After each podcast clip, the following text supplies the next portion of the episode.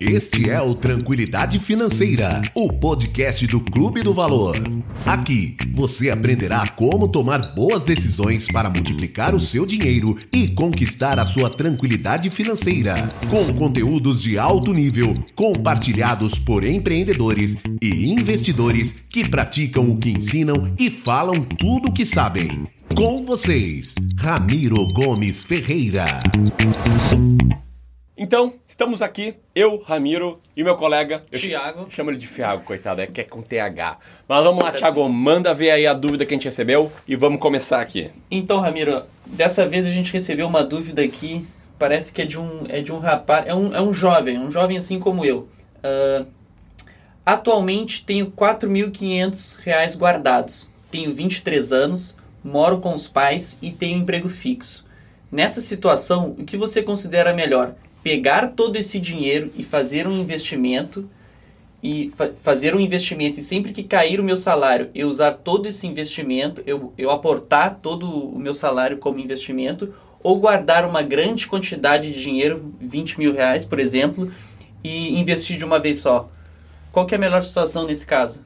Muito bom Tiago ótima pergunta. Obrigado aí ao nosso, a, a nosso leitor nosso ouvinte uh, por fazer essa dúvida. É uma dúvida, sabe, que é bastante comum as pessoas é. perguntarem: ah, vale a pena investir mil reais por mês? Ou juntar quatro meses e investir quatro mil? Uhum. Ou duzentos reais por mês? Ou juntar cinco meses e investir mil?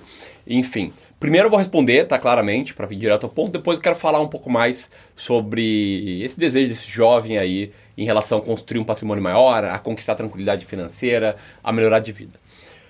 Vamos lá. O que, que, a gente tem que sempre considerar quando a gente fala em colocar o nosso dinheiro para trabalhar para a gente e investir no mercado financeiro é que o teu resultado como investidor ele é uma, é uma, é uma simpli, ele é simplificado por uma conta que diz o seguinte: resultado igual ao rendimento da carteira menos cus, os custos da carteira. Então, quanto mais custo você tiver no seu processo, menor vai ser o seu resultado. Uhum. Quer dizer, daqui a pouco você está num banco grande, um banco, um banco tradicional, daqueles que cobram 8, 9, 10 reais para fazer uma TED, vai lá, faz uma TED de 100 reais para a corretora, gastou 9 reais, comprou uma ação lá, sei lá, de, da empresa Clube do Valor, e essa ação subiu 5% no mês, que é um resultado maravilhoso para um só mês, 5% claro. no mês é incrível. O que aconteceu contigo? Teu retorno foi igual, teu resultado foi igual a 5% de retorno, uhum. menos 9 reais de custo. Só que você investiu 100 reais. Como você deixou 9 na mesa, tem que considerar que você colocou 109 no jogo. Claro. Né? Coloquei 100 na corretora, mais 9 da TED. E aqui eu estou considerando que a corretagem foi de graça, tá? Então você gastou 109 e acabou com 105. Porque os 100 que tu colocou lá renderam 5%. 5%. Então você tem aquela impressão de que você fez um grande acerto, né? De que você é um gênio que comprou uma ação que subiu 5%, mas na verdade você está perdendo aí 4 reais do total, 4 reais sobre 109, dá mais ou menos uns 3,8%, talvez 3,7%, 3,9%. Enfim, o que eu quero mostrar com isso? Que a única coisa que importa aqui sobre, ah, junto muito dinheiro e coloco de uma vez só, ou coloco todos os meses um pouco, é o custo que você tem para fazer uh, essa movimentação. Essa operação, sim. Essa operação. E o custo pode ser TED, pode ser taxa de corretagem também. Uh, putz, as principais são TED e taxa de corretagem, na sim. verdade. E vou dar o meu exemplo. Eu tenho uma conta num banco digital, um banco que não cobra taxa nenhuma. Então, se eu quiser fazer uma TED de 40 reais para a corretora, eu posso fazer essa TED, não vai ter custo, custo nenhum. nenhum. E a corretora que eu uso, a corretagem, acho que é 5 reais por operação.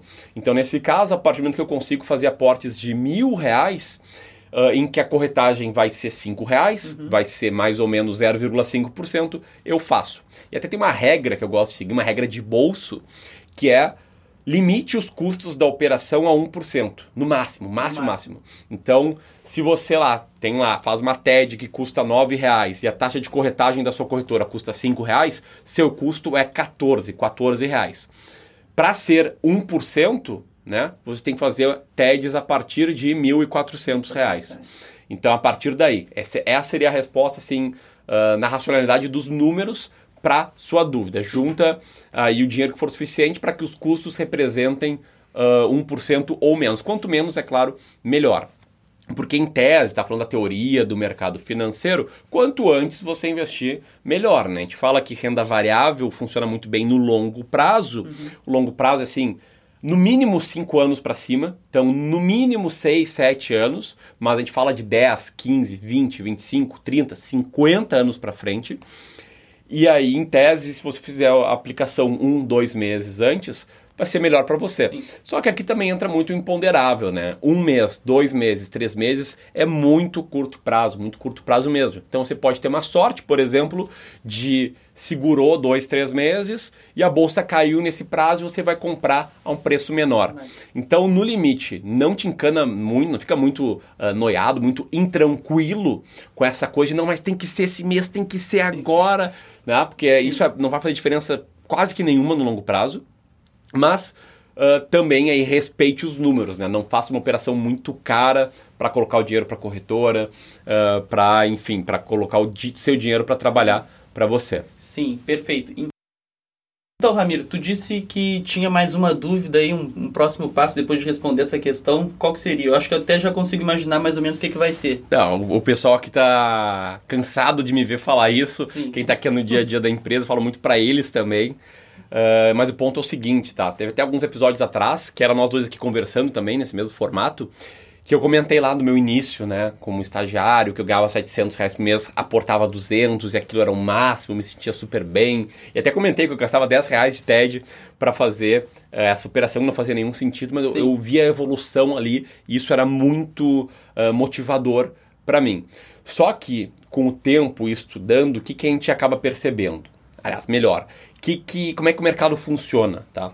O mercado está repleto de empresa, está repleto mesmo de empresas, sejam corretoras, sejam empresas de notícias, uhum. sejam uh, casas de research, etc., que vendem aquela ideia de que você pode investir um pouquinho todos os meses e ficar muito rico. Sim. É aquela ideia do R$ 1.500 em um milhão, isso em apenas três anos você consegue transformar isso. Então, é uma ideia totalmente errada, mas que existe para mexer com as emoções mais primitivas, emoções mais primárias dos seres humanos de ganância, Sim. de fazer com que as pessoas queiram ganhar dinheiro e daí é o, o resultado, a resposta para essa ganância vai acabar sempre sendo a ah, compra aqui meu relatório, Sim. investe aqui através uh, das minhas operações, etc e tal. E isso vai entrando no custo da carteira, né? Isso, muito bom ponto. Isso tem um problema que vai entrando no custo da carteira. Então eu estou cansado também de ver gente que lá assina um relatório que custa 70 reais por mês, tá? 70 reais por mês, multiplica aí por 12, a gente tem 770, 840 reais ao longo de um ano. Uhum. E o cara investe isso para, sei lá, manipular, né? Para aprender, para conseguir investir seus 10 mil reais. Sim. Então o cara gasta 840 reais por ano só para ter informações para investir seus 10 mil reais está pagando 8,4%. Se isso fosse uma taxa de administração de um fundo, eu estaria aqui chamando esse fundo de um fundo criminoso, porque 8,4% é muito difícil sobrar dinheiro ali para o cotista, para o investidor. Então, além desse ponto, foi muito bem levantado, que eu nem ia falar, uhum. o outro problema que isso cria é aquela ideia, em especial nos jovens que ainda não começaram a investir, que estão começando a trabalhar, estão começando a poupar, que nem nosso, nosso ouvinte aí que mandou a sua dúvida, de que eu vou ficar rico não no longo prazo, não daqui a 30, 40 anos, fazendo esses aportes, porque eu vou encontrar aquela açãozinha, aquela nova Magazine Luiza, né? Que a gente brinca que a ação da Magazine Luiza subiu muito nos últimos anos, mas que vai assim transformar meu dinheiro numa fortuna e tal. Essa ideia não pode estar mais errada. Por quê?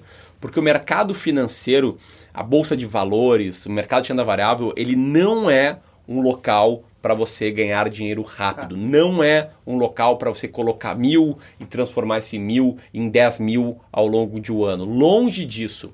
Ele é um local para você conseguir fazer o seu dinheiro trabalhar para você no longo prazo, indo pegando tração com o tempo, que no caso são os juros sobre juros. Sim. Então eu vejo um desalinhamento de expectativas muito grande entre os jovens que estão começando a investir e o que, que eles podem esperar de retorno na, em renda variável. Mas então, nesse caso, Ramiro, por exemplo, ele diz assim: ah, de repente juntar 20 mil reais e fazer o aporte de uma vez só. Tu acha que nessa situação, um jovem de 23 anos fazer uma começar já seus investimentos, claro, quanto antes a gente começa a investir, melhor. Mas tu acha que ele pode otimizar isso de alguma outra forma, de repente, o que, que ele pode fazer melhor com 20 mil reais, ao invés de investir e não ter um retorno tão imediato quanto ele talvez esteja, esteja esperando. É, perfeito. A gente chega num principal ponto. O que, que, essas pessoas, o que vai acontecer com essas pessoas? Elas vão perceber que o mercado financeiro não é um lugar de grandes tacadas, assim, uhum. de ficar rico rápido, e vão perceber com o tempo, e espero que, assim, me ouvindo agora, comecem a perceber isso, que o que enriquece é o trabalho. E eu não falo trabalho tipo, ah, você uh, trabalhar para alguém necessariamente. Pode ser empreendedorismo, pode ser o intraempreendedorismo, pode ser você começar a prestar um serviço de forma autônoma, mas a grande chave para o sucesso uh, financeiro é em aumentar o seu nível de receita enquanto você mantém controlado o nível de despesa. Aí vai sobrar mais dinheiro para você justamente investir, investir, no longo prazo. Quer pegar um caso? O que pode fazer com 20 mil reais? É o seguinte. Eu, quando queria começar o Clube do Valor, quando tinha meu plano de empreender... o nosso episódio aqui de, do de, do, de empreendedorismo, é, mas só pegando ali a nata, o resumo do resumo do resumo. Depois escuta lá, se você ainda não ouviu, o primeiro episódio, né, que é um bate-papo sobre empreendedorismo também com o Fiago e com o José. Uh, mas basicamente peguei 3.400 reais. Com 3 mil eu comprei um curso chamado Blog Memorável, do Viver de Blog, meu amigo Henrique Carvalho, talvez esteja nos ouvindo aí. E graças ao conhecimento desse curso, e com mais 400 reais para plataforma de e-mail marketing, uh, para domínio, Sim. hospedagem, assim, pequenos custos rela relacionados a colocar um site no ar.